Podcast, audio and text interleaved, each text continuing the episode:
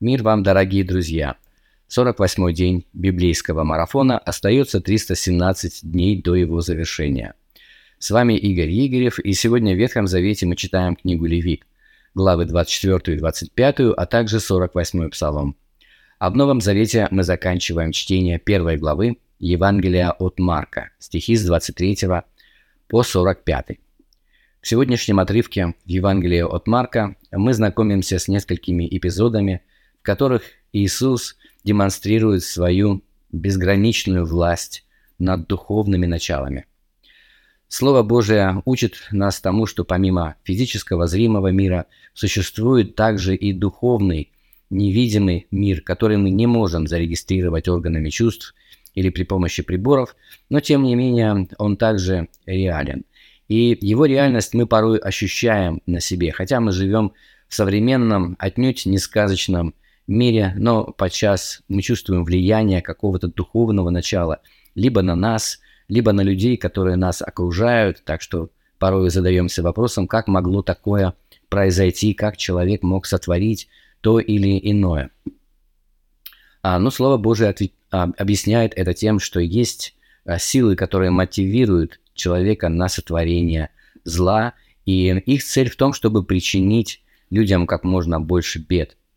А, существуют, конечно, духовные начала со знаком плюс, и их Библия называет ангелами. Это служебные духи, как написано в послании к евреям, которых Господь посылает тем, кто наследует спасение. Но сегодня существуют споры относительно того, настолько ли могущественны духовные начала сегодня – какими они были в первом веке во времена служения Иисуса Христа, когда они буквально брали верх над волей человека, и человек становился одержимым бесами. Существует это сегодня или нет, есть разные точки зрения на этот счет. Но как бы то ни было, а, мы должны понимать и мы должны верить в то, что Иисус, за которым мы следуем сегодня, тот же самый, что был тогда, и Он сильнее каких бы то ни было духовных начал – и, следовательно, именно с ним мы находимся в безопасности. Мы читаем о том, как он расправлялся с бесами в первом веке, и мы верим, что точно так же он может поступать и сегодня.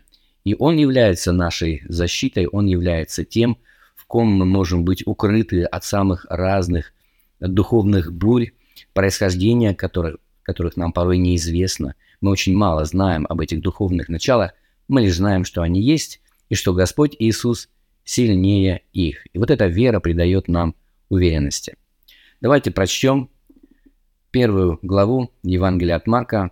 Она вселяет в нас надежду, я бы даже сказал уверенность, а, а также две главы а, в книге Левита, это 24, 25 и 48 псалом. Обратите внимание на вопросы, которые я, как обычно, прилагаю к своему видео. Ставьте лайки, и если вы находите наш проект полезным, подписывайтесь на него и рекомендуйте его вашим друзьям, и тем самым вы поможете нам продвигать это служение дальше. Пусть Господь благословит вас.